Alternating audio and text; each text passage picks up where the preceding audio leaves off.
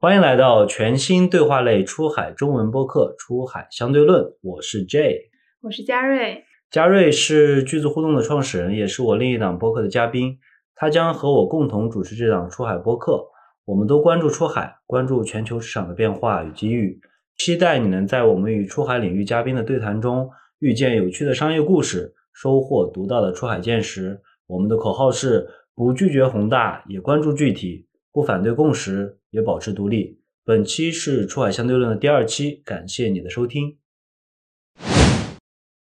国内说在垂直领域或者在小 B 端是非常非常难做的，但是在海外，你做小 B 端，主要把这个体验做到极致，你是完全可以做成一个非常精致，甚至很大的一家公司的。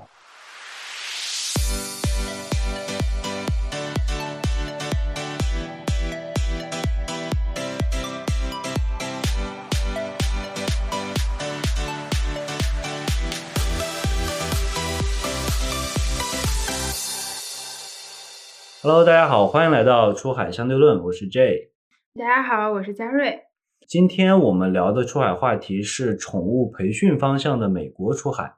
我们很荣幸请来了 AI 宠物培训互动平台 Trainy 的 Founder 和 CEO Arvin 孙。我们先请 Arvin 和大家打个招呼，然后也简单介绍一下自己的经历和 Trainy 这家公司。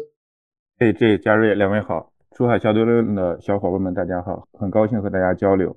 我是一个连续创业者，在过去的十年当中，我一直在做小 B 数字化的事情，分别涉及呃零售、美业、餐饮和物流等。那在美国之前呢，一直在做这个外卖平台，去年开始做 training，呃，宠物培训数字化。目的是帮宠物和宠物主之间建设纽带，帮助宠物父母更好的和宠物相处以及传递爱。那我们主要专注在宠物行为健康的管理上。呃，我们同时也是一家面向宠物服务领域创作者的科技公司，是我在二零二二年的时候和我的 co-founder Jack 在硅谷创立的。那目前呢，我们是采用啊 PyTech 加 SaaS 的双模式，通过向训练师提供数字学校，以及向宠物主提供自主训练的课程，然后帮助呃训练师去建立私域流量，以及赋能他们产品供应链的方式，然后实现销售的增长。对，那我们最终呢是想通过工具加服务的方式去数字化全球两百二十四亿美元的宠物培训市场。我给大家介绍一些背景吧。为什么我们也会聊到宠物这个行业？其实一方面是呃偶然机会和二位接触到，另外一方面也是关注到最近其实。啊，市场上有一些关于宠物行业的啊讯息，一些市场动向。我们现在录制时间是在二月初，在一月二十三号呢，中国的一家宠物行业的公司啊，新瑞鹏向美国 SEC 递交了招股书，将要在这个纳斯达克上市。根据这个沙利文的数据啊，就医院的数量和宠物医疗服务的收入来看呢，在二零二零年和二零二一年，新瑞鹏都是中国最大、全球第二大的宠物医疗服务平台。那三年营收就过一百亿啊！那这条消息呢，也将市场和资本的目光重新拉回，吸引到这个宠物行业。那根据美国宠物产业协会，也就是 APPA 的数据呢，世界宠物市场三千亿美金的规模，美国呢是最大的，占全球的百分之四十点二，达到一千两百三十六亿美金。第二名呢是巴西市场，它的占比就远远低于美国市场啊，只有百分之五点二。美国市场同样每年都依旧保持这个两位数的年增长。另外呢，在美国养宠的渗透率啊高达百分之七十，那单个宠物一年的消费呢高达一千三百五十八点九八美元。可以说，美国的宠物经济非常的有想象空间哈。但是另一方面呢，不管是中国还是美国，拆分这个宠物市场来看呢，其实份额最大的都是这个宠物食品啊。有句话叫“民以食为天”，那其实宠物也一样，对吧？肯定吃喝这个是最大头，那其次呢是宠物医疗，那第三呢是宠物用品啊，最后才是宠物服务。宠物服务的占比呢不超过百分之十。呃，另外根据一份这个投报研究院的报告显示呢，中国的宠物市场，宠物训练仅占宠物服务的百分之五的份额。那最大呢是这个宠物美容啊，也还有一句话叫爱美之心人皆有之啊，宠物也一样。那美国的情况其实也差不多啊，虽然狗呢是美国。这个数量最多的宠物啊，但其实总数也不到总宠物数的一半，所以就照这个逻辑算下来呢，其实，嗯，狗狗训练市场可以说是这个美国宠物市场里面一个非常非常细分的一个小赛道。然后前几天正好我跟一个资本市场朋友聊天，然后聊到您这个项目，然后我就介绍了一下，他说觉得特别的这个惊讶啊，就是说这个行业竟然还能做一家这个创业公司啊。所以，呃，就是说回来，想问一下，就是当初为什么会选择这样一个细分的赛道切入？是看到什么样机会吗？一个好问题哈。对我们这个市场方向呢，确实是比较细分。那也如你所说，呃，像国内现在，呃，虽然只有百分之五的这个市场份额啊，但美国整个宠物服务领域大概占到百分之十上下吧，就是多多一点啊，呃，大概这样一个市场份额。对。首先，肯定 就是宠物其实和人其实是差不多的。它首先要解决呃吃的问题，对吧？就是要先先先解决温饱的问题。那同时呢，这个过程中我们看到，虽然主食就是主粮、用品、医疗，虽然它的这个市场份额最大，但其实它的整个的这个呃竞争也非常大，成熟度也非常的高，对吧？那对，那从创业而言的话，我们肯定是要去选择一个说呃跟自身。本身的过往的背景结合就是相关的，然后其次呢是说在这个领域里边相对竞争小，然后再扩张的呃这么一个思路大概哈。那回到这个话题，呃，说我为什么要做这个，以及看到什么机会？那最开始的时候，因为我在美国一直在做万万平台，那在做万万台平台期间呢，我们当时就有女生的用户找我们来代买狗粮。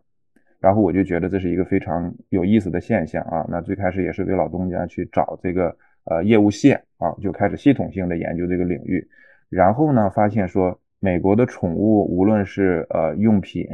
呃还是服务，其实它都很发达，因为它整个的宠物文化比较成熟。但是基本上呢都集中在线下，尤其服务这个领域呢，有数字化程度很低。我后来呢就在公园里对这个宠物父母超过两千个宠物父母做过这个调查哈。然后去了解他们对宠物，呃，会不会自主训练呀？然后，呃，大概都是用什么样的方式训练？花多少钱？然后他们的痛点是什么？去找这个呃解决方案哈。然后后来呢，呃，直接出来创业还是因为我家里人，然后有这个需要，所以呢，正好在疫情期间，然后又又发现这个对我们是一个正向的增长，对我们这个行业是一个正向的这个帮助吧。然后呢，我觉得增长也很快，因为在啊，二零二一年的时候，美国收养宠物的数量是一千一百三十八万，呃，去年差不多也要超过一千万，所以加在一起，这两年已经超过有两千万的宠物，就是新养宠物的这个家庭哈。那这个其实对啊，像我们这个方向都是非常非常好的。那所以我就很坚决的这个出来创业了。所以创业有一个很重要的关键词叫叫时机，对吧？就你在正确的时机里边，对 timing 去做正确的事情。那另外一个呃，我们再来说说这个。底层逻辑哈，底层逻辑是这样的，其实全球的年轻人行为上都差不多啊。然后第一个呢，就是说年轻的年轻人都不愿意结婚，不愿意生孩子，然后他们都想呃去在职业上呃找到自己的价值感，是吧？那这个时候他就出现了一个情感的空缺，或者是需要有情感的补助，那宠物就是最好的这个替代，或者说这个帮助哈。那在这个过程当中，那对狗狗的。呃，就是狗狗呢，因为它互动性更强，所以狗狗就成为一个就是特别好的一个选择。但因为它的互动性强，所以你在公共场合不能干扰别人，然后你要对它有控制，对吧？然后甚至还有很多的这个有趣的事情，你需要它配合。那这种时候就要极大的产生这个需求，你要去训练它，这是第一点。那第二个呢，就是说很多的年轻人是把出他的宠物是作为他自己和他个性的外延。所以呢，他要在各个方面，无论是呃社交媒体啊、出行啊、就旅旅游啊等等这些方面，他要呈现出来自己，而且他们很多的时候要在一起啊。那这样的话，呃，这个过程中也会产生这个极大的需求。那第三个呢是啊工具类的啊，比方说狗狗可以安抚情绪，然后狗狗可以导盲犬、工具犬吧，像消防犬等等这样的。呃，领域里边也会产生极大的需求。像我们也有用户来咨询，我们有没有这个 service dog 的 training 啊，这个服务？那他要把他的自自己的呃这个家庭的狗狗，宠物狗狗，然后训练成呃这个 service dog 啊。前一段时间有人来咨询我们哈，然后还有另外几个原因呢，也是导致这个市场发展特别快，或者说有巨大机会的一个原因。第一个呢，就是我我刚才已经提到了，这个宠物收养的数量在急速的增加。那第二个呢，就是宠物人格化这件事情也在急速的增加，就是很多年轻用户，因为他呃现在短视频的爆发，对吧？然后很多呈现出呃这个宠物和人的这种关系，然后这种强交互的。甚至有表演成分在里边的这样的，但是它这其实是宠物人格化的一种体现。那很多年轻人都有这个需求。那第三个呢，就是电子产品啊，然后在这个实际训练当中啊，然后被广泛的应用，起到了很大的辅助作用。那最后就是说，像我们这种呃公司，然后在陆续的开始提供这种 virtual 的就是这种虚拟的解决方案，然后让他们在可以不脱离这个家这个舒适的环境去完成整个的训练的需求。那这个其实是呃底层上，然后帮助整个行业啊去发展的。那其他的呢，包含整个的这个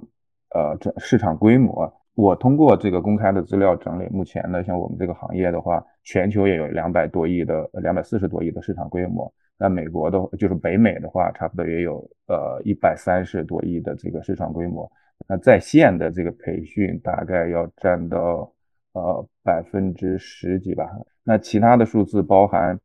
宠物训练师的呃数量的增加，然后以及他们收入的增加，呃等等，那这些其实都会在促进整个的行业发展。那反观国内呢，其实国内最近呃这两年宠物培训这个行业也是发展的非常快，虽然它目前这个份额还比较小哈，然后它发展的也非常快，也有很多的人在去学怎么样去做一个训练师，甚至开学校，对吧？那其实这个行业整体上海外呢是比较成熟啊，规模呢相对呃细分啊，确实不是最大的那一块儿。那像国内，像包含呃像东南亚其他的一些国家，整个的增长需求的增长也是非常非常的快。所以我们认为这个还是一个呃巨大的机会。那最后呢，就是我因为过去一直在做这个小 B 的数字化，所以我们像训练师端也是小 B 嘛，那我们对小 B 其实有深刻的理解。他们的需求怎么样？那我们还是结合自己的特长，然后来做了这个项目。因为我也下了我们的这个 app 去体验了一下，所以我也最开始以为主要是以这种啊代卖的宠物食，呃，就是狗粮，就这种宠物食品为主啊。但看起来好像我的理解还是有一些偏差的。我们其实主要是切服务，然后服务数字化，然后服务当中我们又切了训练的这个。更细分的呃这个领域，我们现在都不涉及到呃宠物用品的销售啊，呃然后就是包含医疗啊什么的这些东西，我们都不涉及，我们就纯粹的去做服务。首先这个市场空间足够大，第二个用户的需求是在的，它本身是在的。然后呢，就是线下本身啊它数字化程度很低，那我们其实是做双边的，既帮助宠物父母，又帮助呃这个训练师。那我们实际操作呢是根据场景。就你刚才的话题当中哈，然后问到说，哎，我我们其实最主要，我们第一步实际上是做用户的自主训练，就是让宠物父母可以在家里自主自己去训练。那这样的话，第一个方便，然后随时随地可以用，然后第二个省钱，对吧？然后呢，我们还是发现说，很多的用户他还是需要跟训练师去交互，甚至得到训练师的帮助。而训练师端呢，因为疫情导致，他们又发现说。很多的用户行为发生了变化，他要有一个更好的方式和呃用户之间有一个好的桥梁去沟通。那这个呢，就是我们去给训练师做私域流量啊，或者说做工具的一个啊重要的思考点。那第三个场景呢，就是说还有用户要到线下去让训练，就跟传统的一样，让训练师帮他去解决掉呃这个训练的这个事情，对吧？你你来帮我，但我怎么样找到好的训练师，这个就是一个很重要的一个事情。那这个过程当中。那训练师怎么样去管理他的呃这个销售啊、品牌呀、流量啊等等这些啊，都会产生很大的这个需求。那我们其实是根据这不同的场景，然后去做不同的产品，来满足整个的这个需求。那在未来的话，也许我们还还还要去做更多的事情啊。嗯，我刚才想到几个方向啊，想到这个健身行业，因为 train 嘛，就是呃健身行业有几个方向，第一个是就是传统的健身房，然后。这个行业有待整合嘛？那国内出现几个方向，第一个就是 Keep，对吧？Keep 在正好移动互联网起来的那个时候切入到这个市场，然后整合这个市场，然后做到现在就是呃，虽然好几次上市不成功，但是它其实规模和体量都在啊。然后现在开始可能做整个服务，然后产品一体化，包括线下也都有尝试，也算是一家经历波折，但是总体还算比较成功的一家有体量的公司。那第二个呢是这个线下的，就是乐客健身国内，然后还有那个叫超级星星。我在我另外一档播客其实聊过超级星星这家公司，我觉得它做的非常好，就是深刻洞察这个行业的需求，并且把最重要的事情。这个行业最重要的资产其实是这个健身教练，他能够把最好的健身教练请到这边来，去为他们去赋能，做好个人品牌，同时做好这个他和用户之间的关系。所以我觉得这是一家将来会非常成功的一家公司。对，这是两个方向。第三个方向其实还是在线化，但是我想到更多，就像你刚刚说创作者，我想到那个刘畊宏。啊，国内有刘畊宏，对，有一句话叫叫叫一个 keep 抵不过一个刘畊宏嘛，就是说极大的放大个人价值的时候，那这个本身也会非常有价值，但是它可能跟平台，当然他借助抖音，借助这个在国内特殊的时间节点做起来，但是本身个人的能力被极其放大的时候，其实平台的力量会被弱化哈。我觉得这是几个方向，可能呃就是刚才联想到的，然后也就是看到你们这边的一个。呃，产品的一些数据哈，看到有个三十六氪的一个报道，就说你们的 App 其实是在二二年的八月十三号上线，那从九月初到十月中旬，也就是说最多不到两个月时间吧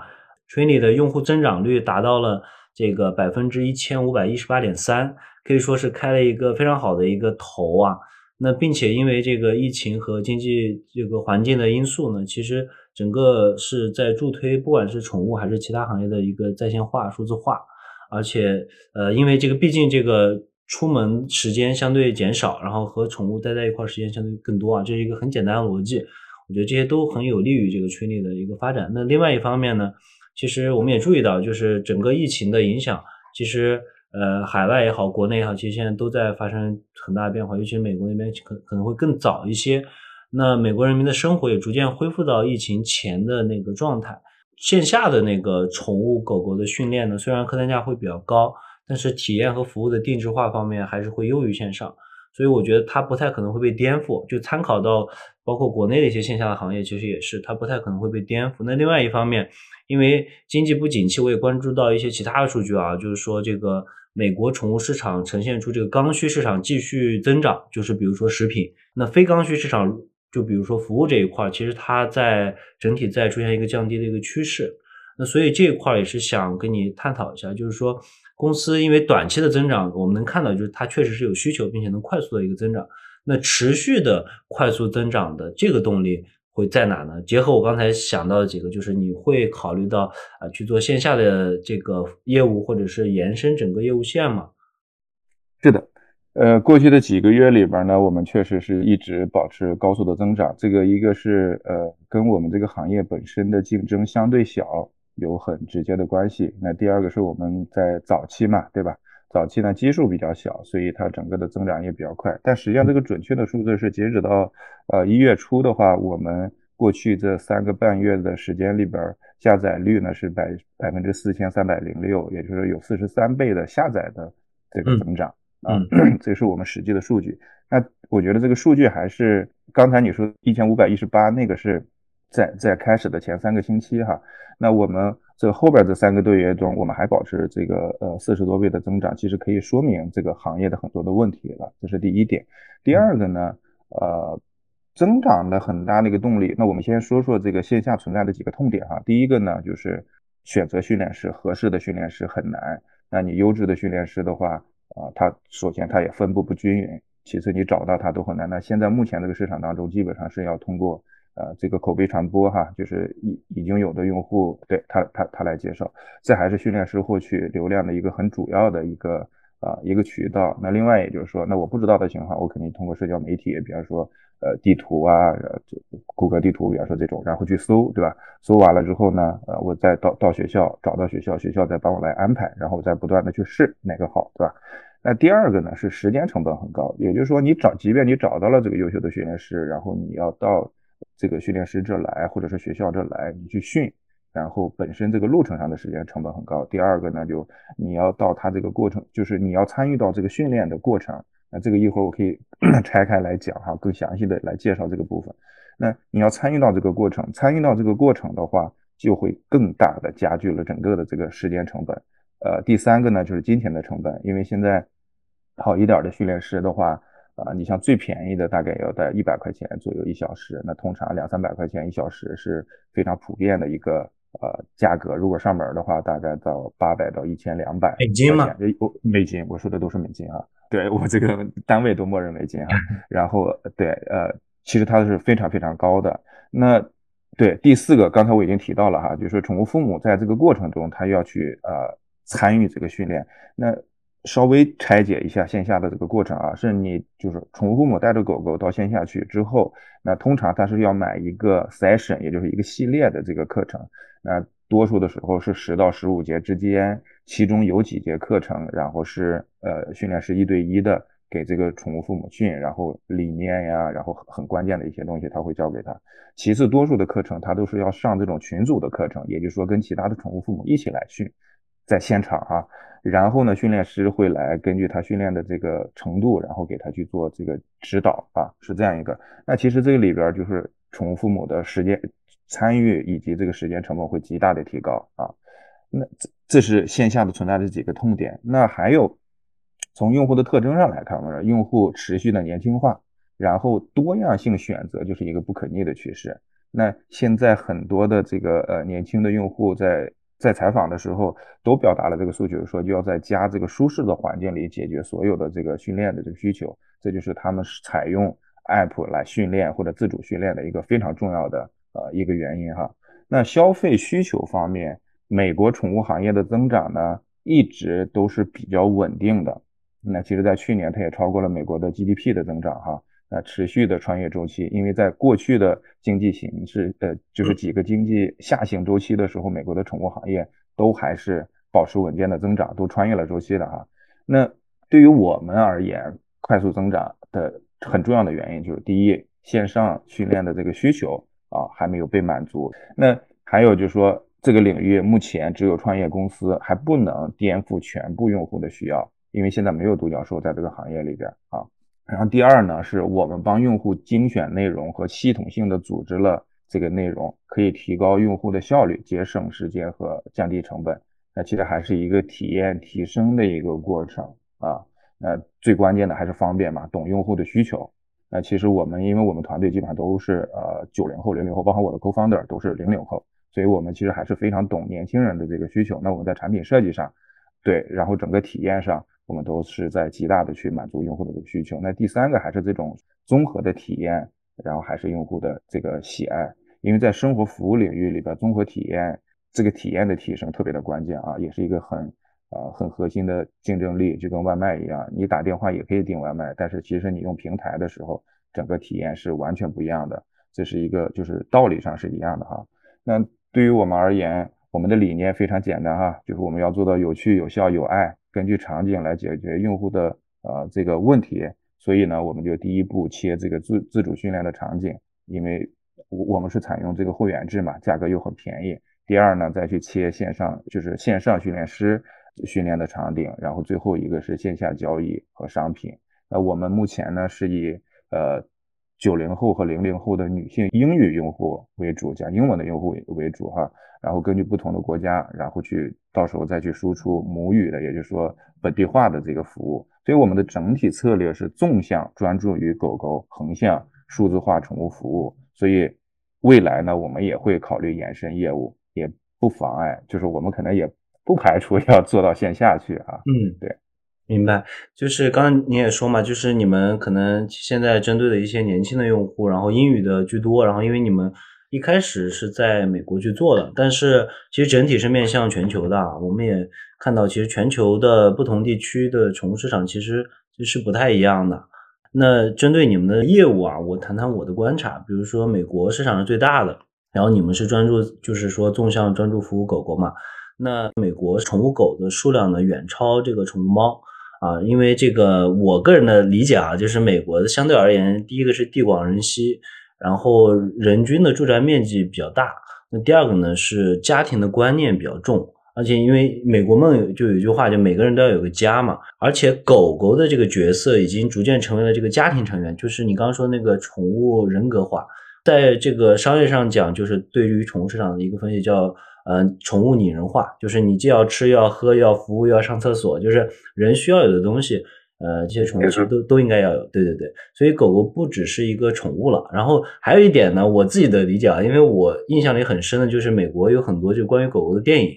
啊，就是这种影视的作品，就是他们跟人之间连接绝对就是家庭成员的那种关系，所以我觉得这些可能都会有影响对于整个。啊，美国这个宠物狗的这个市场，那我们看到中国呢，因为中国城镇化、啊中产化、单身化，还有现在开始出现的这个老龄化等等问题吧，这个行业其实在国内其实起步是比较晚的，所以最近这些年呢，其实宠物经济的增长非常非常迅猛啊。但是即使是这样迅猛的增长，其实现在的渗透率呢，也只有这个百分之二十左右啊，远远低于美国市场百分之七十。呃，但是中国有一个很有意思的，就是中国的宠物狗的数量呢，比宠物的猫要少哦。这个原因我觉得就是，呃，因为中国主流的去养这个宠物的群体啊，大部分还是这个城市里面单身的这个年轻人，他需求是一样的。但是因为在城市里面单身的这些年轻人，他们本身经济条件有限，所以他们的住房面积比较小，然后时间呢不够充裕，所以他们就不太有时间去养相对这个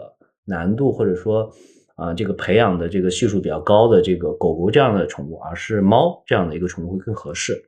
但同样是因为这个呃住房紧张，包括城镇化呀、单身化、老龄化等等。那日本其实跟中国有这些相似的地方啊，但日本市场的这个宠物狗的数量却比宠物猫多，然后养宠的渗透率呢也达到百分之六十啊。但是日本市场呢是零八年以后啊，在那个。宠物经济的顶峰之后呢，出现了下降的趋势。然后这些年，其实政府不断在出台相应的这个限制条令啊，这是一些观察和一些数据。那如果说中日在这两件事情上不同点是日本是发达国家，那其实东南亚来说，虽然东南亚有很多国家吧，然后每个国家也不一样，但我们看整体的数据呢，东南亚的养宠率超过百分之五十，是比中国要高的。而且二零二一年消费者对于狗狗的搜索量是猫的五倍多。那相对而言，肯定狗狗的这个市场也会比猫要大，但是东南亚市场的这个宠物服务市场的占比是更小的啊，因为我觉得就是每个市场它都有周期，在市场早期的时候，服务的占比一定会小于刚需，比如说食品、饮料或者是这种医疗类的占比，尤其是食品应该是最最大的。那随着这个市场越来越成熟，比如说美国市场，那它就会宠物服务的市场占比就会越来越高。对吧？所以这是一些观察。那其实每个市场的情况都不太一样啊，影响因素也很多。比如说刚才说经济啊，包括政治环境、文化等等吧。那也想问一下你们，其实你一直是站在全球视野去看的。那作为一个想要全球化的公司，呃，包括我们的听众可能有很多也不只是想要去听单一市场的一些啊情况。那也想问问，就是在全球化的背景下。呃，你是怎么思考在不同国家地区的市场策略的？是一样的吗？然后以及是不是有一些独特的一些打法和一些思考？嗯，非非常好的一个问题哈。嗯，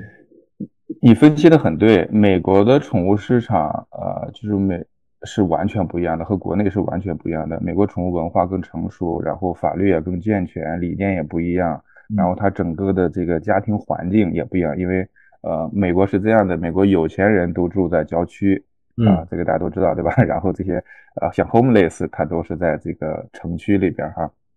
那美国人因为很多他家里住的都是这种啊，就是我们说叫 house，汤 house 啊，对，house，英文叫叫叫 house，那国内就是类类似于像别墅这样，那它其实都是有院子的啊，那它是有足够的空间去容纳。这个狗狗的个性化，或者是说去容纳这个宠物的。然后第二个是公共环境，就是包含有专门的狗狗的公园，有专门狗狗的酒店。然后你上飞机有专门的这种呃 certification 哈，你可以拿，然后去。就它很多地方它其实都是非常的呃友好的。那这个其实是促进整个宠物行业发展的非常非常关键的。它不只是说你去给它卖卖点粮。然后买点用品这么简单，对吧？那反观国内，我们会发现说，呃，国内呢，就是首先我们整个的发展只有四十年嘛，就快速的发展只有四十年，更多的还是都在搞经济，对吧？然后还是搞温饱的问题，所以它精神上的很多地方都被忽略了。那其次就是整个的这个生活环境，我们其实国内你看基本上没有地方去遛狗狗，很少有狗专门狗狗的公园，所以国内会经常出现说这个呃狗狗和可能爱运动的人。就是说去产生矛盾的这样的事情频频频的出现哈，那这个其实就是整个生活环境，那这样的话其实对这个行业是非常不友好的。那很多年轻用户他可能想养，他养完了之后他怎么去训呢？他就是他他怎么去遛呢？他要放在一个什么环境当中？那这些其实都会产生很大的，那这个是一个区别。还还有一个特征哈，是美国的用户，呃，像很多的小孩他从小就伴随着。呃，跟狗狗一起成长起来的，就是他从出生就跟狗狗或者是宠物就一起起来的。然后像国内呢，是很多人担心说这个狗狗会对啊这个小孩造成影响，对吧？所以很多的时候在小孩小的时候他是不接触狗狗的。那目前国内主要是两头嘛，一个是年轻的用户，像刚才讲的这这个二十几岁的刚刚工作的，对吧？然后另外一个就是老年人。那老年人的话，呃，他是因为孤单，对吧？情感寂寞，所以。它它有这个需求，那整个市场来看呢，还是以主粮、医疗用品作为核心。那我们也可以看到说，宠物训练啊在高速增长，很多人去学，对吧？那我个人觉着，国内很有可能和其他的行业一样，会直接跳进就是线上线下结合。如果就这个训练而言的话，那美国的话一定是从线下转线上。啊，实现这样一个，因为它本来的线下已经非常非常成熟了。东南亚的话，根据我们的这个数据来看的话，也是和你分析的差不多。它整个目前现有的这个市场确实不是特别的大。但我发现一个特别有意思的现象，就是我们在东南亚，呃，印度和越南市场的用户特别的活跃，但是他们发出来的整个的内容啊，就是我们有社区，社区里边会呃呈现这个内容。那他们发出来内容，我们明显看得出来，他们这个环境很多的时候。就是农村的这个环境，就可以我们可以理解为他们还是从农村到城市化的这样的一个过程，把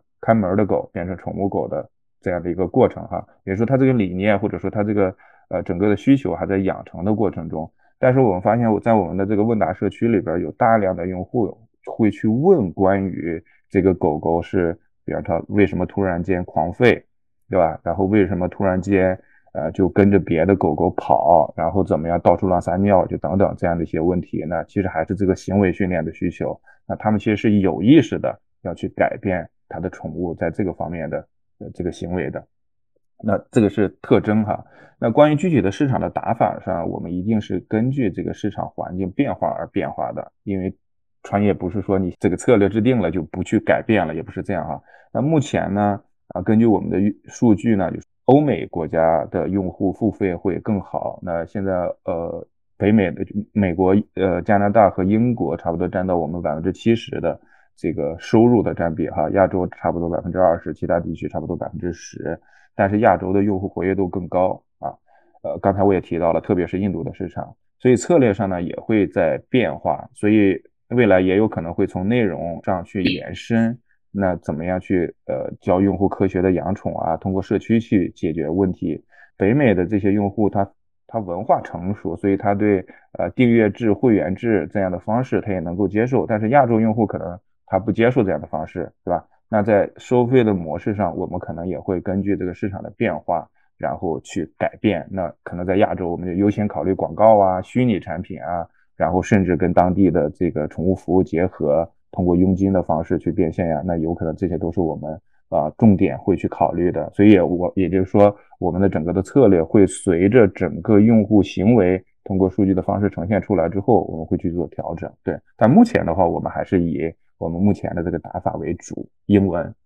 九零后、零零后、年轻的女性用户，然后尤其是养第一只宠物的用户为主。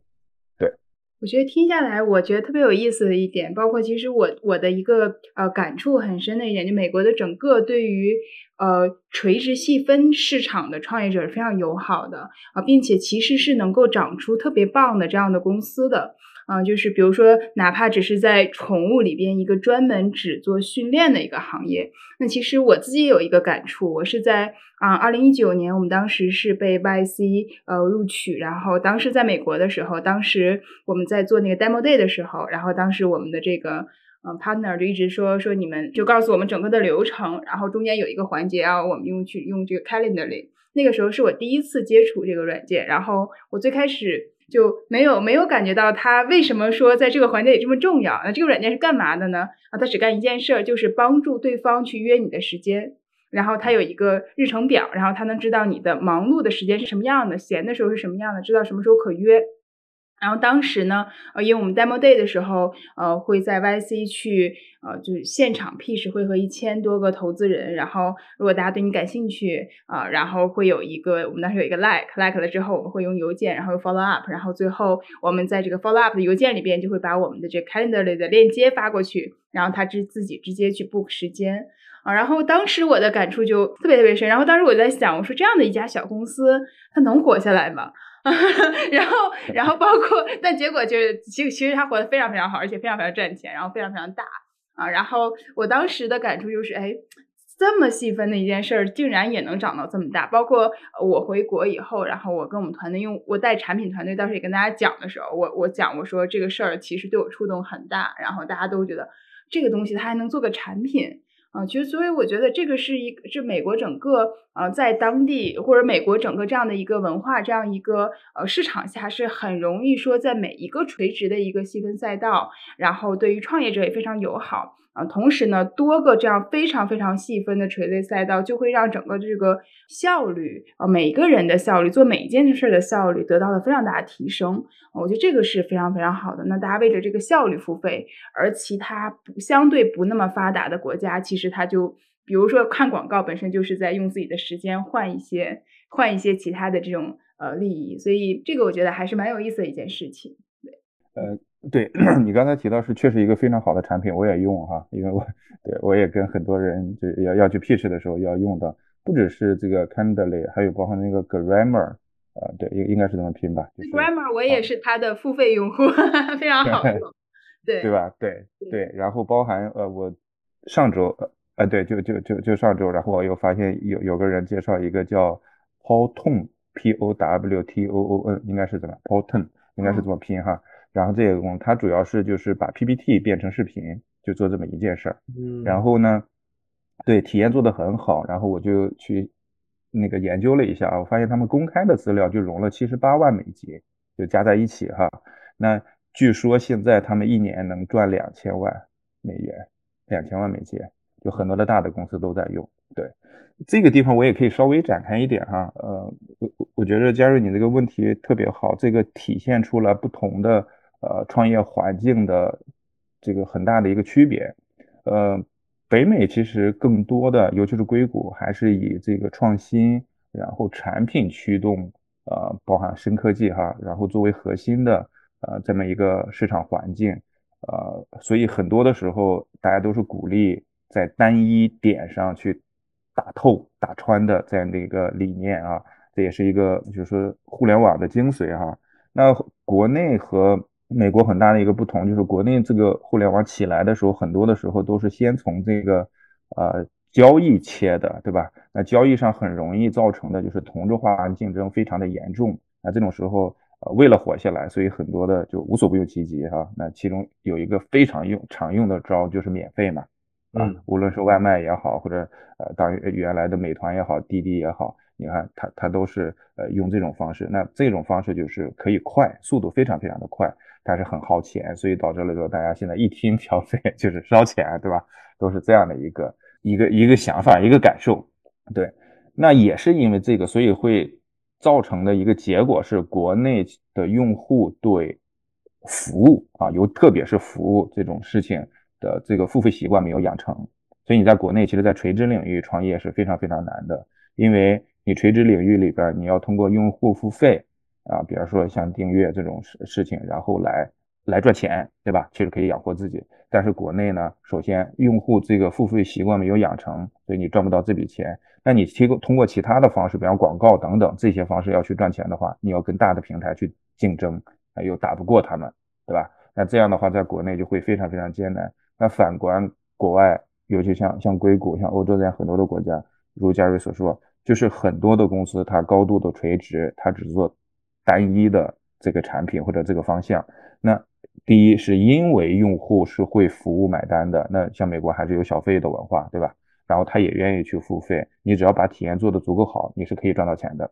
然后第二是大的企业，它虽然覆盖面也很大，但是很多的地方他们其实是不能够完全覆盖的。那这种时候，他们要补强这一块的时候，他们通常用的手段，因为人工成本比较高，是吧？他会收购，所以它就有一个很好的退出的机制。那国内的话，基本上这种时候你可能只有死掉了，对吧？你就没有退出的机制，它不够友好。那那创业者赚不到钱，那大家可能也就不会去做了，对吧？但是像国外的话，像硅谷，那因为能够这样退出，它可能不一定是上市，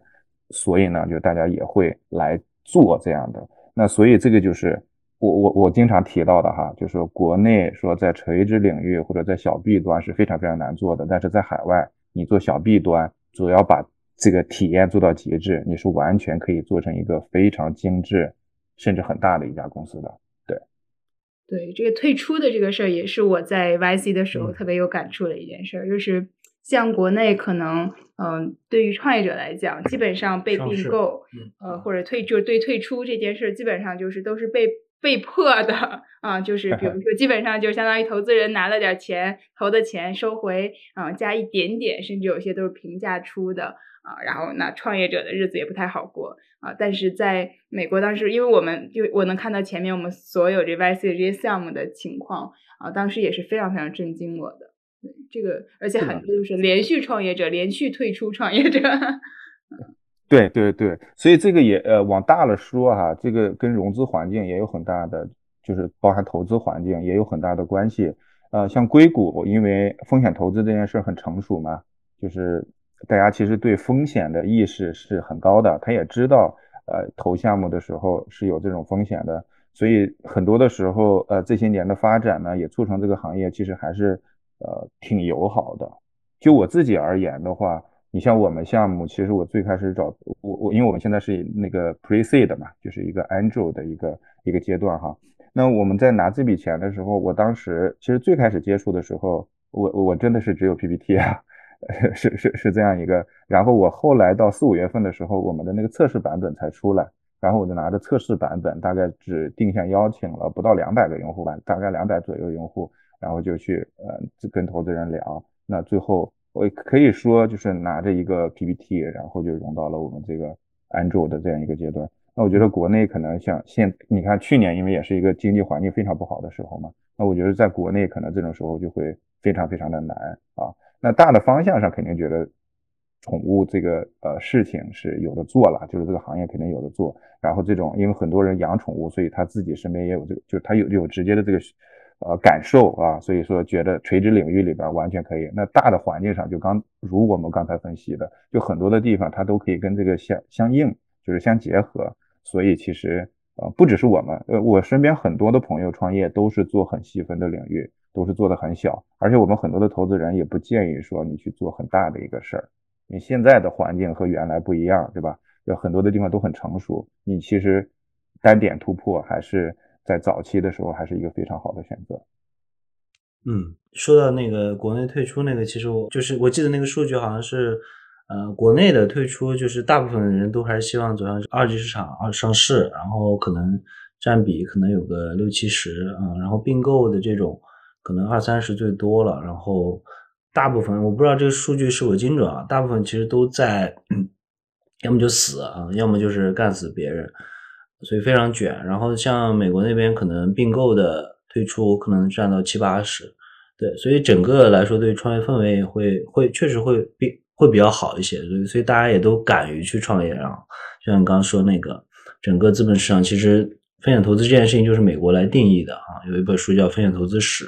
对，也非常的呃，对，最近很有名，对，就是很传奇的一些东西，对，嗯，这是这其实是我待待会儿想要聊的一个话题，对，我稍微插一个话题哈，嗯，还有一个事儿，硅谷也和其他的地方，尤其跟国内比是非常非常不同的，就是阶段性的退出。你知道创业是一件非常辛苦啊，而且周期很长的事情，像国内的话，都要把 创业者和资本就死死的捆在一块儿嘛。对吧？或者是跟创业公司死死的捆捆在一块儿，这也导致如果说不能够上市，所有人都利益最大化的话，那这个创业者可能过程中就就什么都得不到嘛，就只拿了一堆大堆的数字，对吧？但是硅谷相对而言，你到成熟期，比方像 B 轮这种时候，很多的时候你是可以去卖掉一部分自己的股份的。也就是说，创始团队对在上市之前，某种程度上可以拿一部分的回报回来。那他们其实很多的后期的投资人也是支持这种做法的，因为他们会觉得说，创业者本身就是很辛苦嘛。那他对他付出很大，他持续前进的动力是什么？他也要把生活过得更好。那这种时候他才有有动力去。把这个公司做得更好。这个这个，我来替国内的投资人说两句。作为一个已经也是创业很久，然后也我们接触了很多投资，国内这样的环境其实好很多。呃，在 B 轮左右，那我知道很多机构其实都会去说允许创业者，包括我们签的条款里边也会说允许创业者去呃 founder 团队，然后是可以拿出去售卖不超过一定份额的这个比例来改善生活。这个现在国内是好很多了，啊，起码我们经历的这个时代。对，嗯，我们说一些具体的话题，就是，嗯，刚才说到有那个社区啊，然后包括什么问答这一块儿，因为我也下载你们的 app，然后是美国版的，我不知道是不是都通用，然后有看到有 chat，然后 post discover 这些。更偏向这个社交分享类的功能，然后也看到确实有很多人啊分享一些日常啊、搞笑啊，然后有各种这些内容，包括一些问答等等。那你们在这一块是怎么样去考虑的？为什么要加这些社区方面的一些功能？对，嗯，呃，也是一个好问题哈。我们其实，在最开始做用户调查的时候，我们发现说养狗狗其实是一个非常系统性的事情，嗯，训练只是其中的一部分嘛。那还有很多小的，但是非常重要的事情是需要交流的，而且需要去共享这个知识的。呃，例如说哈，这个狗狗可能出现很小的毛病，比方说它突然间就长疙瘩，或者说突然间啊可能精神萎靡啊，这可能不是很大的问题。但是对于第一次养狗狗的呃这个父母，或者第一次遇到这种问题的这个宠物父母呢，他会很焦虑。要解决这些问题呢？也很麻烦，例如说你要去预约个医生，然后首先预约到他们就很难，其次呢，即便约到了之后也会很贵。像前一段时间我有个朋友跟我分享，他说他们家的这个他是猫哈，呃，这个猫得了这个结石，然后他去给他做一个很小的手术，就花了八千块钱，即便是保险最后给他覆盖了一部分之后，他还要付掉三千块钱，实际上是非常非常昂贵的。那我们的社区呢，其实可以帮用户更好的去解决这些呃问题。比如说，因为有很多的用户，然后这个他有很深的经验嘛，他就可以帮助相互之间去帮助。那另外一个呢，我们也希望在长线上，呃，去呃邀请更多的宠物领域的这个专家啊，就包含训练的医生等等这些进来，可以帮助用户去实现说通过问答的方式去解决一些日常小的问题。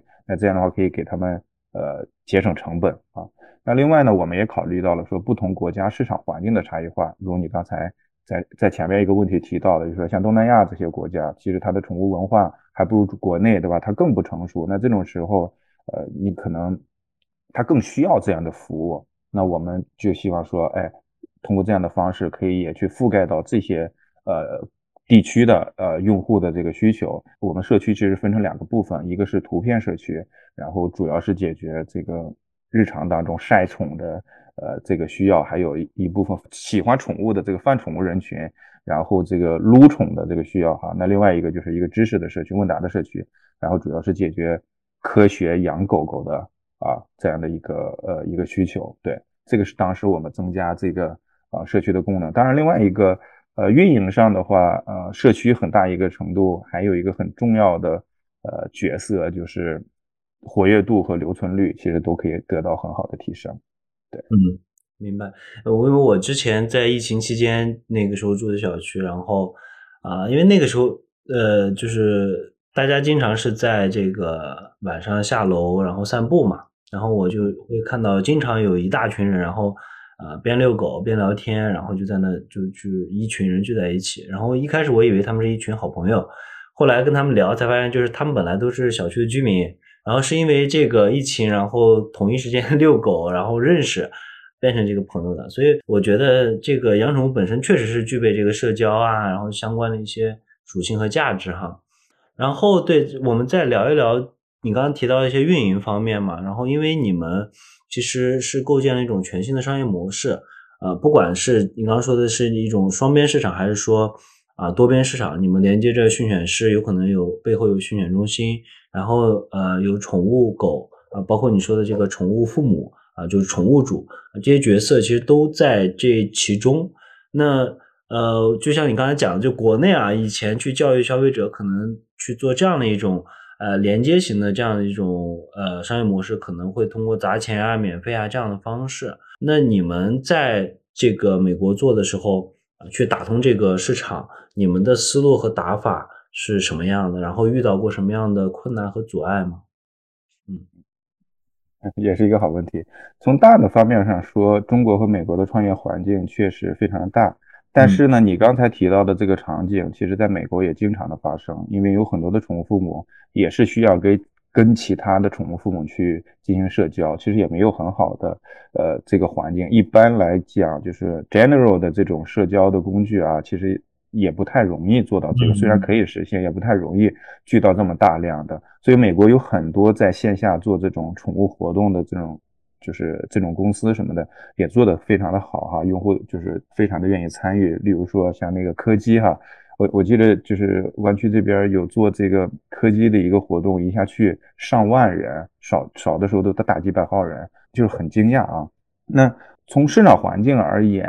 呃，这个差别和共同的地方都存在嘛。那国内如刚才介绍的，就说国内用户对服务的付费意愿一直不够成熟，美国比较成熟，所以垂直领域呢。在国内可能没有办法做，但是在美国我们就可以做，而且这样就是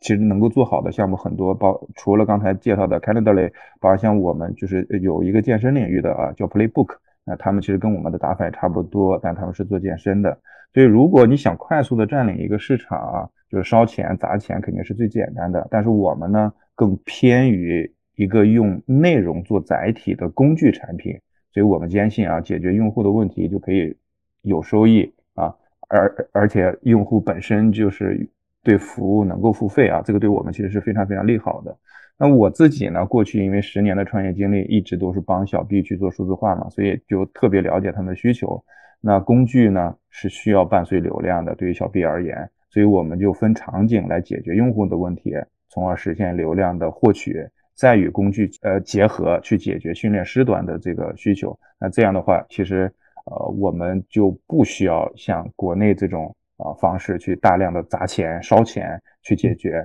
呃这个问题。当然，获取用户现在确实是整体上市场都是要偏难了哈，就是这个这个是绕不开的。所以我们更多的还是要通过以内容做载体的这个工具产品去跳动这个流量。那目前在产品上呢，我们确实没有什么特别大的困难。我们对这个市场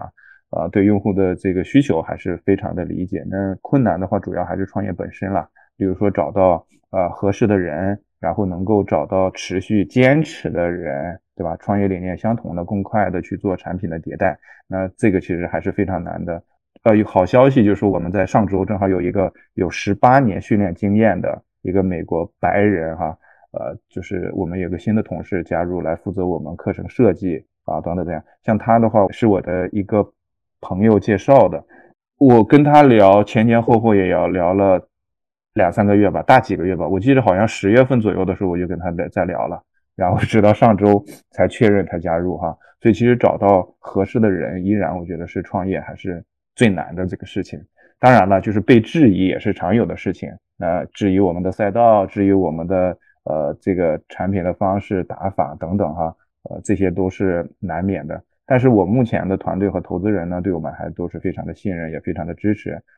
像我的投资人就经常告诉我说，不要有压力，对吧？然后专注做产品，是现在的阶段，就是说你去做营收，虽然大的环境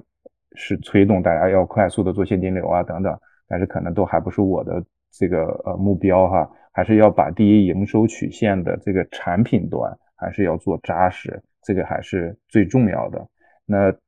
总体而言呢，创业其实总是有很多的迷茫和挑战嘛。那我个人认为，只要心态乐观。然后努力的去做就好了。对，我觉得这是一个特别好的一个创业者的精神，就是也是正是这样的一种呃精神，能够呃有很多更好的这种创新。然后我觉得其实是推动整个社会的进步的。然后刚才其实嗯，我们也聊到社区，然后呃也刚讲到说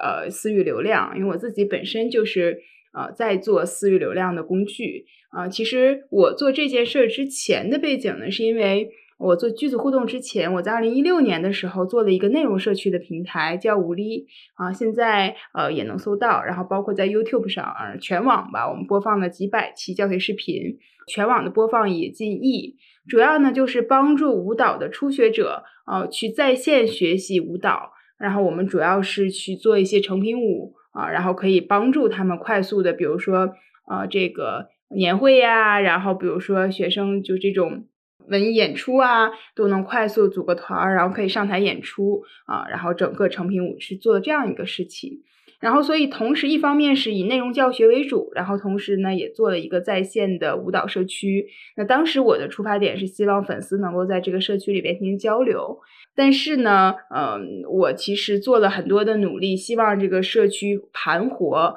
啊，但基本上最后当时都失败了。最终的结果，社区的活跃度也很低，因为我整个的内容其实流量还是很大的。然后我当时在想，呢如何把这些人盘活？所以后来我就重新做了一件事情啊，就把大家都导到微信群里面。所以当时建了好多好多微信群啊，然后让大家在微信群里边去做交流，这个活跃度瞬间就提升了，非常非常大啊。然后这也是我在二零一六年初次去尝试我们说这个所谓的私域流量啊，其实更主要的就是我和我自己的这些用户也好，粉丝也好，做更好的交流。啊，所以我当时的一个认知点呢，就是在线的社区，包括我们说 BBS 论坛啊这种，我觉得它可能是呃 PC 时代的产物啊，在移动时代啊很难会再有这样的一个垂直类的社区再去产生，最好就是基于这样的一个 IM 啊，然后，所以我当然我后来我做句子互动的原因，也是因为自己做了这样一个舞蹈社区，我发现哎，做这样的一个 SaaS 工具其实是能解决很多问题的。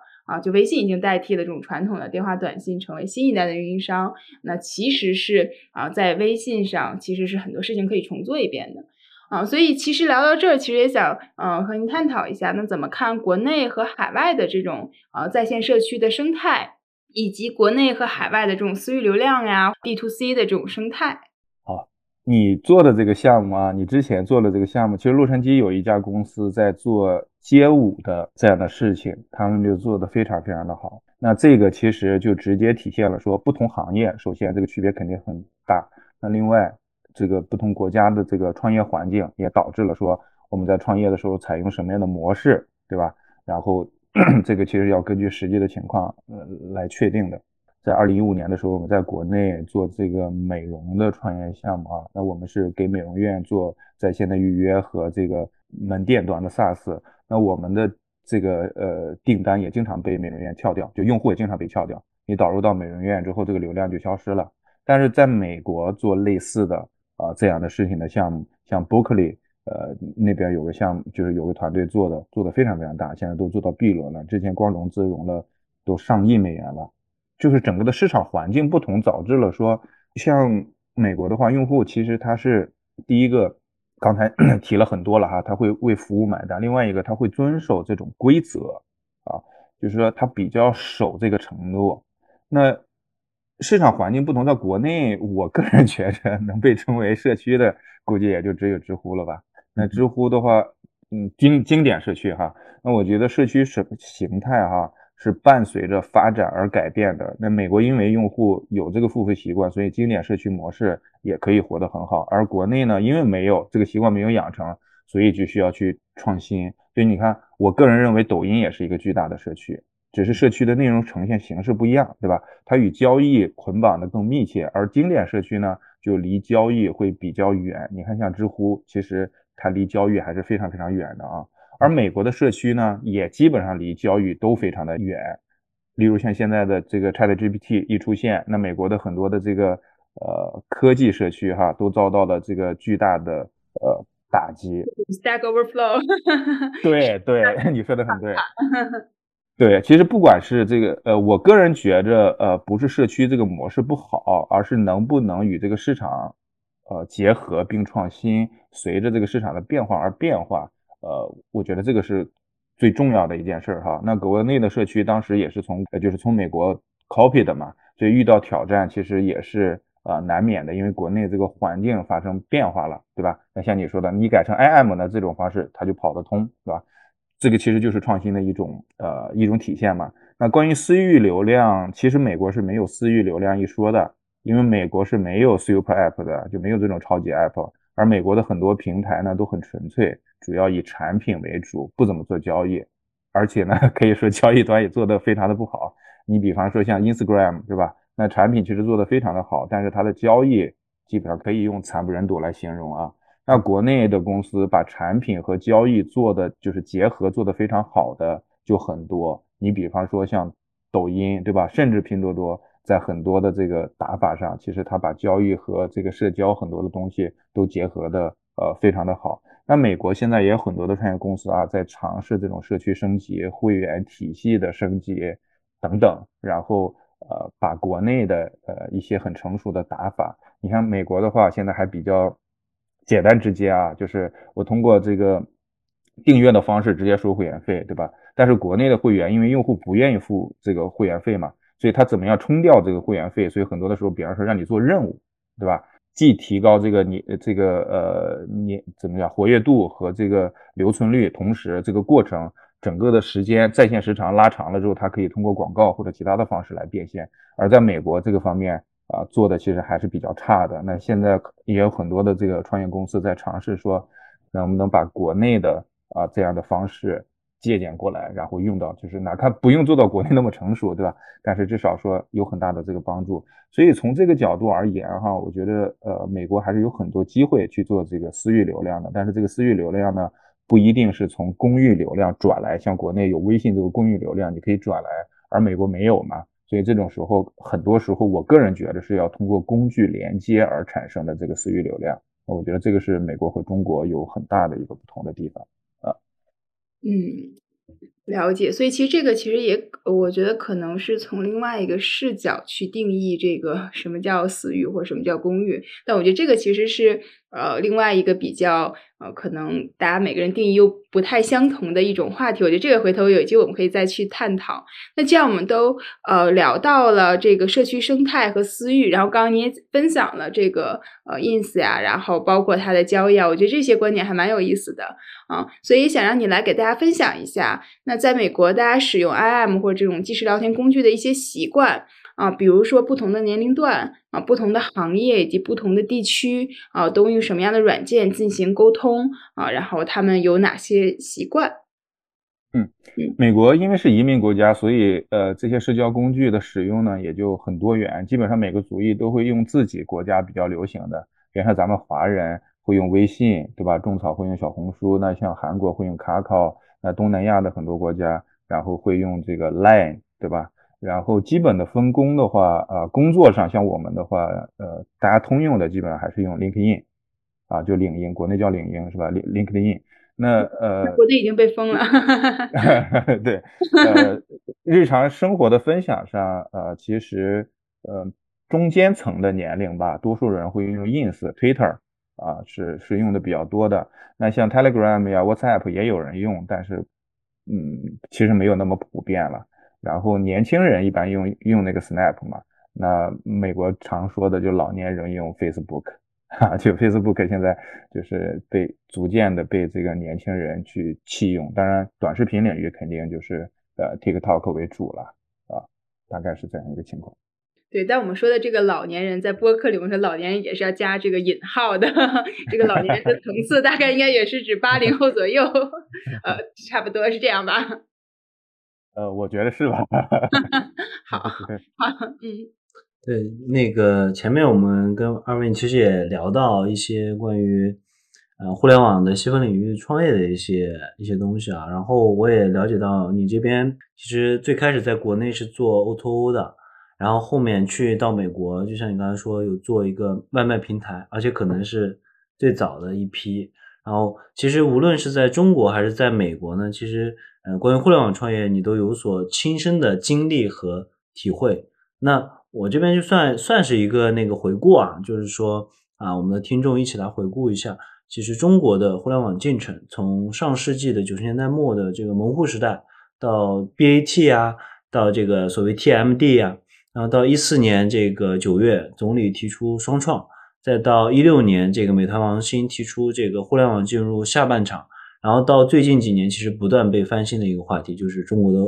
互联网已死啊，那这么沉重的一个话题。那目前来看，中国的互联网黄金时代确实已经过去了哈，短时间的爆发增长没有了，然后大的增量几乎不存在了。然后进入了这个叫存量内卷、降本增效的新时期。那近期我们虽然看到一些小小的趋势，但是无论是呃这个市场资本，包括整个政策方面，其实呃都有很多限制。有些时候，所以我们会看到大家还是面临一个整体比较艰难的一个增长环境啊。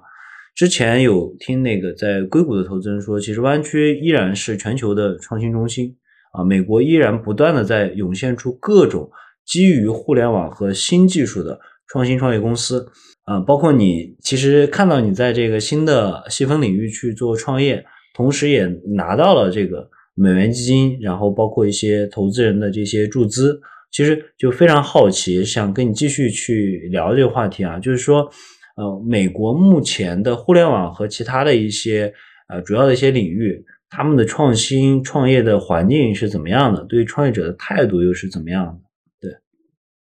对一个很大的话题哈，也是一个很好的话题。嗯，呃，美国呢确实是创业公司依然非常的活跃。当然，美国没有讲这个互联网已死这件事儿哈，因为美国就一直没有像国内那样突然间出现大规模的，然后在生活服务领域里边通过补贴啊什么的这种方式啊发展的这么一个一个现象，对吧？也最多也就是像 Uber 那个时候出来的时候。可能有这样，那其他的领域基本上都没有啊。嗯，那呃，在上周呢，硅谷银行做了一个这个 report，然后在 Q 四的这个分析的数字也体现了这一点啊。就美国的创业公司啊，依然非常的活跃。二零二二年早期的，尤其是这个 Pre C 的阶段的创业公司的融资还是创造了这个新高，包含 C 的阶段。那在过去几年呢，SaaS 呀、互联网金融啊，一直都是呃热点，包含企业服务、深科技，尤其像 AI，对吧？哎，因为 ChatGPT。最近大火之后呢，AI 这件事又回来了啊，就是依依然都是很热，都还是呃持续不断的创新。硅谷的话，去年最活跃的还是 Web3 了，就是 Crypto 啊，就是这个部分依然都是还是最活跃的。但是也明显的特征就是依然在早期，而且跌宕起伏，对吧？有很多的呃这个事件发生哈，具体的我就不讲了，大家其实关注这个领域的都知道，对。那这个其实对于一个新兴的行业发展呀，各个方面啊，虽然创新都很多，但其实它也面临了很多的这个挑战。反观在消费领域的话，呃，现在整体上确实谨慎了很多啊，这个跟国内呃在很多的地方也相似，但大的方向大家依然觉得说消费互联网的话啊，像出现这种千亿级平台的机会确实是呃非常非常小了。但是呢，也不断的有好的公司呢就是出现。比如说做饮料品牌的啊，然后做这个餐饮品牌的啊，都非常的多。那依然有很多的公司会专注在，比方说像这个 food tech，就是食品科技啊，然后像像品牌啊，消费品牌等等这里边，就是美国还是在很多的这个早期的投资还在持续的投啊，就是我。在早期其实没有什么特别大的变化，感受起来没有特别的变化，但是就是说投资人投项目确实是谨慎了很多，就他不会那么容易的给你钱啊，但是他们就是该投还是会投。那另外一个呢是在 space，也就是在航空的这个领域，其实有很多的呃创业公司加入。那我们其实，在 CES 的时候，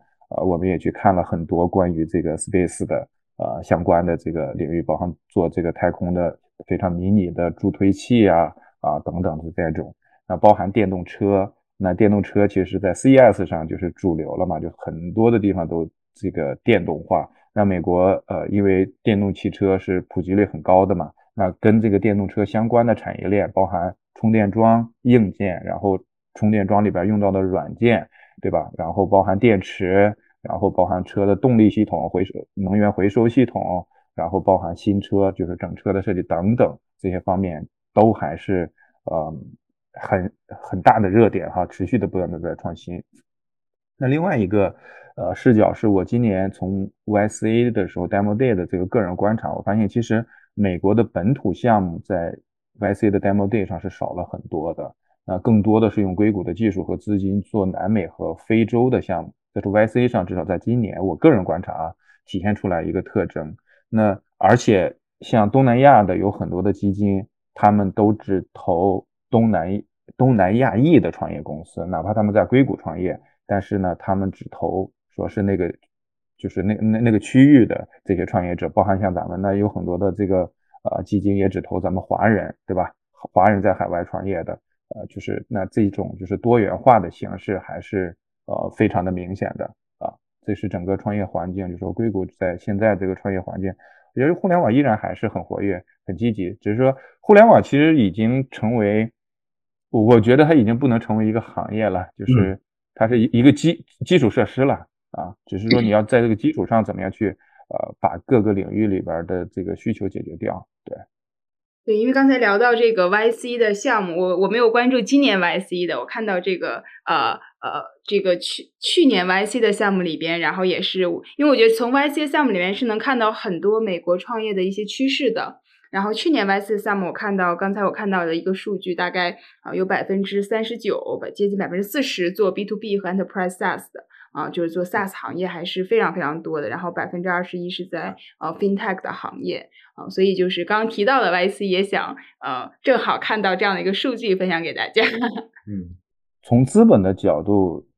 去投资更稳健的项目，这个是无可争议的嘛。尤其像 To B，你你刚才提到，那硅谷 To B 也是一个呃，就是每天被说的一个话题哈。这个也是那么，但是其实今年呃，尤其去年很多的呃 To B 的公司。呃的创业者其实也都反过来，其实 to B 也是非常难做的，并没有想象中的那么容易。因为你在经济下行的时候，各个公司都会削减自己的预算嘛。其实你在 to B 上，因为 to B 的周期很长，这对于早期的创业公司而言，其实也挺难的。而往大的环境上去说，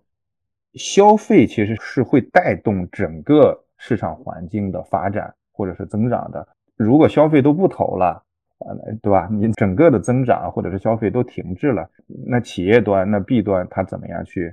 呃，也也没有更多的钱去在这个方面去投入嘛。那在短时间内，可能这种特别大的这种呃危机可能不会出现啊。但是从其实从长期上，如果你连续几年，你像疫情最开始的时候，呃，我们觉得对生活的影响都很小，对吧？当它持续两三年的时候，我们发现我们整个的生活状态都发生改变了，对吧？那我觉得其实。呃，硅谷这边创业者也好，投资人也好，其实在这个方面还是呃，就是这一点还是看得很清楚的。那其实，在消费领域，包含在互联网领域，他们还去持续的投资，我觉得可能也有这方面的考量。那另外就是说，呃，在经济下行的时候，做性价比高的事情，其实还是有很大的创业的机会，因为像消费啊等等这些东西，它的需求还是持续的在增长的啊。你包含我们自己的项目也是这样，你在。用训练师帮你训要花到几百块钱一个小时的时候，你通过我们订阅一下，就只花十几块钱一个月的时候，你偷偷几百，哪怕订阅几个月，也只需要花这可能一两百块钱，对吧？那这个其实还是极大的一个性价比的事情。我觉得这个方面，呃，对对整个的创业环境也是有很大的帮助的。嗯，经济下行的时候应该选择更具性价比的方式，我觉得是非常好的洞察，同时也是反映一个现实。因为我前几天才跟一个朋友聊，就是我非常看好这个。Team 在这个美国，包括整个全球出海，就是因为他打的就是极致性价比。那其实，在当年这个可口可乐和百事去打仗的时候啊，当年其实可口可乐是很强，但百事一度超越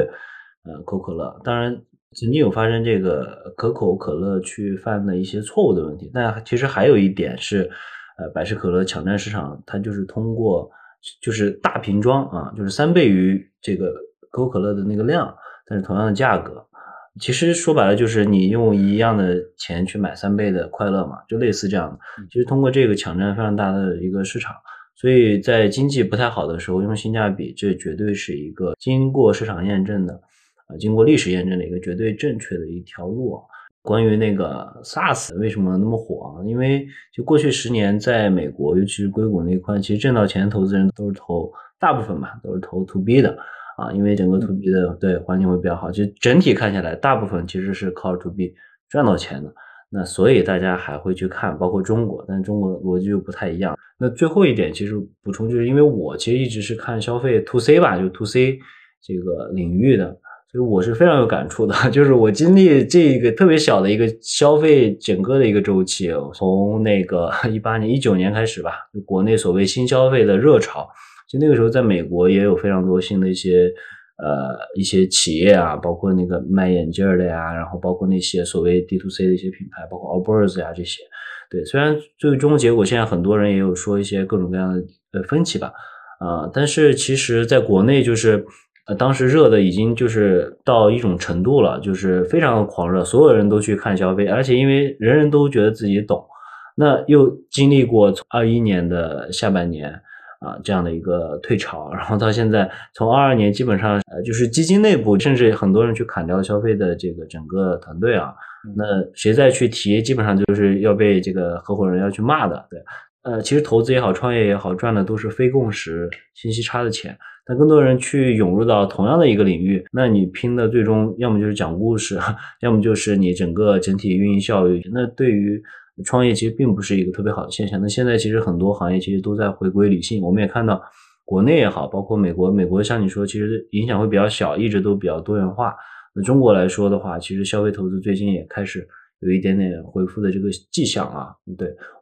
对，那这个时候我就必须要再插一下，因为就你们都是做消费的这个行业的，那我其实是一个呃，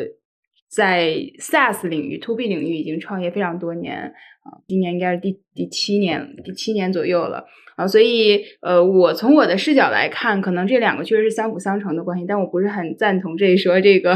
在美国一定是因为这些投 SaaS 人赚了钱，后面 SaaS 就会一一路火。啊，我觉得这个这个这个可能有点过于绝对。包括在国内，呃，SaaS 领域的投资人基本都没赚到钱啊，因为在一四一五年的时候，SaaS 是非常非常火的，然后那个时候投到的一些项目，基本上呃非常火的几个项目，到现在其实呃也都处于比较。挣扎的状态，包括呃一六年上市的两家公司，到现在呃就上市的几家公司吧，股票的价格也都不是特别的好啊，所以其实坦率讲，在 SaaS 领域并没有说国内吧，也没有说很赚到，就投资人起码没有赚到钱。我看到海外其实真正我们说去上市的这些公司里边，确实是因为疫情，我们看到 Zoom 呀这些股价大增啊，但是后面也都回归理性。那说回来，我会觉得 SaaS 之所以火。主要是因为，呃，社会分工变得越来越精细化，啊，大家对于效率的要求变得越来越高。当然，它反向一定依赖着消费行业，包括这种 to C 大众行业市场要足够大。只有当市场足够大的时候，才会有足够多的人去涌入。那当人涌入之后，大家才发现我们需要数字化转型，我们需要效率工具，啊，这个时候才有 SaaS 和这种国内我们一直在说数字化转型的这样的一个机会。啊，所以这个是我对于呃从 SaaS 从业者的角度来讲做一些补充。我觉得你们俩说的都对，对你你们俩说的都对，只是不同的视角。因为从投资人的视角的话，那肯定是赚到钱了啊，那这个领域进来的人肯就是投资的人肯定会越来越多嘛。那你刚才提到了，就是说这个呃更细分，对吧？然后对效率的提升，呃，其实是非常非常对的。因为呃，美国之所以 SaaS 那很流行哈，或者说很发达的一个很重要的原因就是美国的呃人少嘛，它人力成本很高，所以这种时候它很多的对地方它都要求自动化，而一个公司自己不能够去做这些的时候，那有公司去做类似的产品，可以帮它节省人工的成本，然后效率就是协同效率又很高的时候，它自然就会呃变得流行，对吧？就是成成为一个很很好的一个行业。但另外一个方面。美国其实一直都比较坚持多元化的投资，我觉得这个其实还是，呃，就是说它在很多的地方都有优势的一个很关键的一个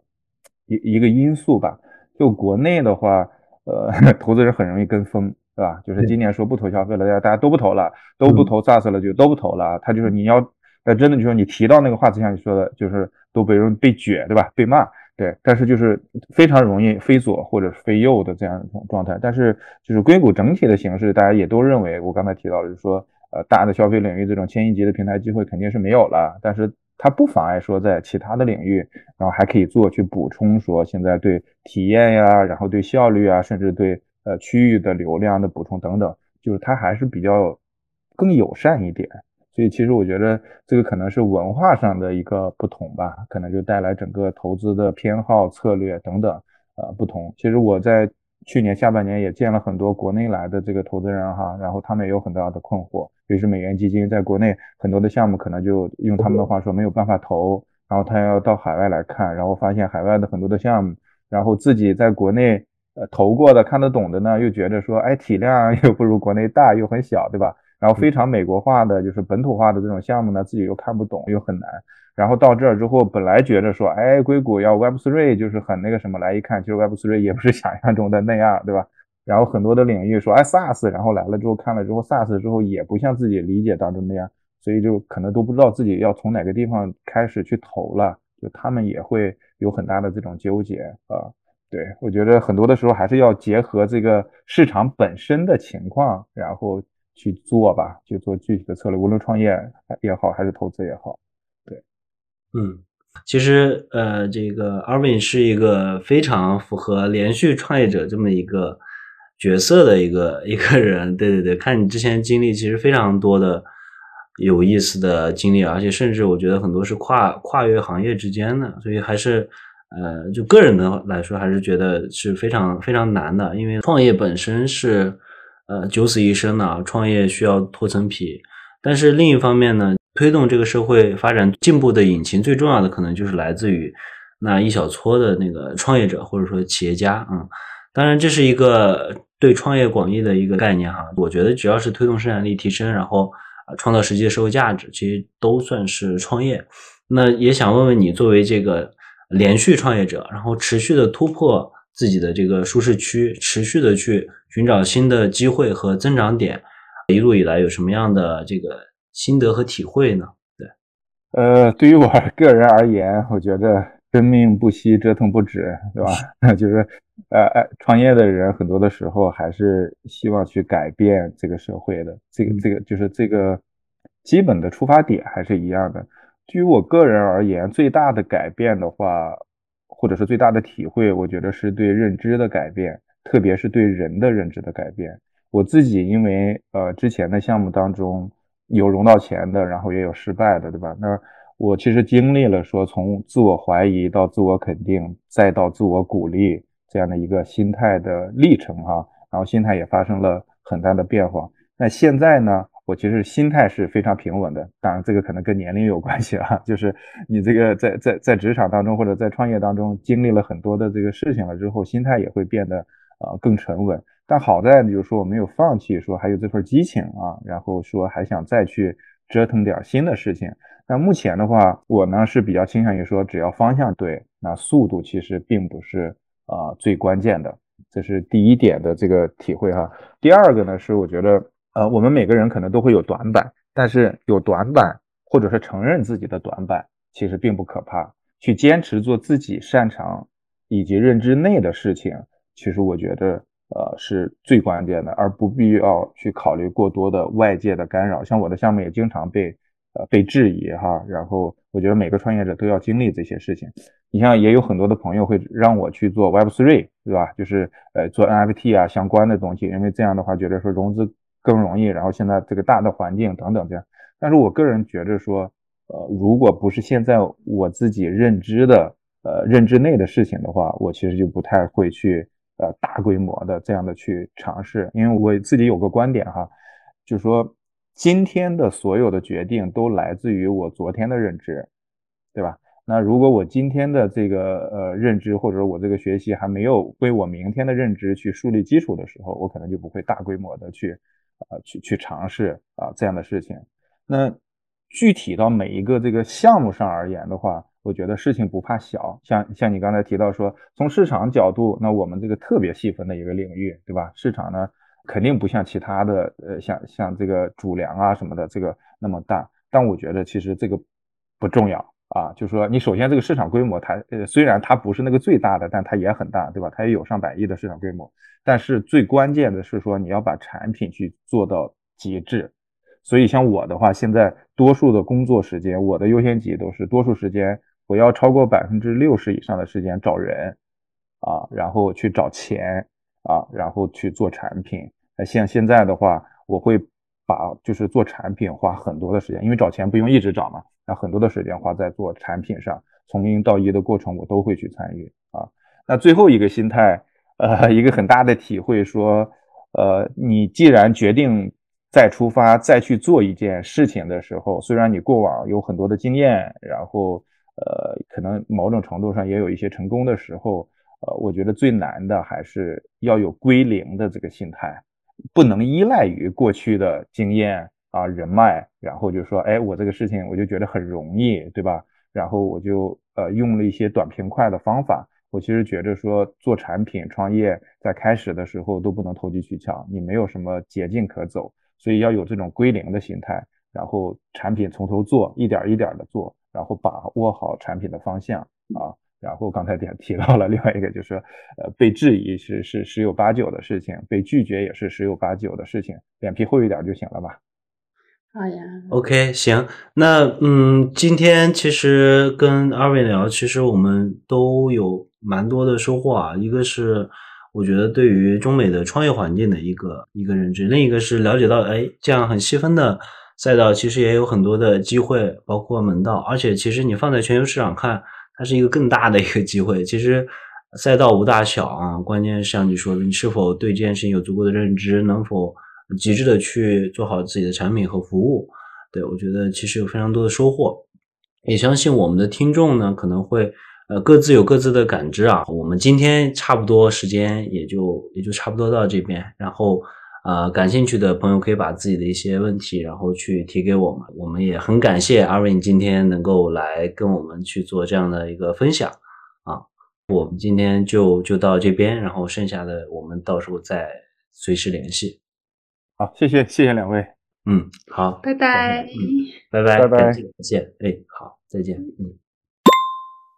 嗨，我是 J，感谢你收听本期节目。如果你对出海和全球化感兴趣，欢迎你在苹果 Podcast、Spotify、小宇宙、喜马拉雅、QQ 音乐等平台订阅收听我们的节目，也推荐你在其他泛用型播客客户端订阅收听。微信搜索“出海相对论”，关注我们的公众号。会有每期播客的文字版放送，偶尔也会有我们和一些朋友关于出海的个人思考和经验。当然，你也可以直接后台私信联系我们。出海就听出海相对论，我们下期不见不散喽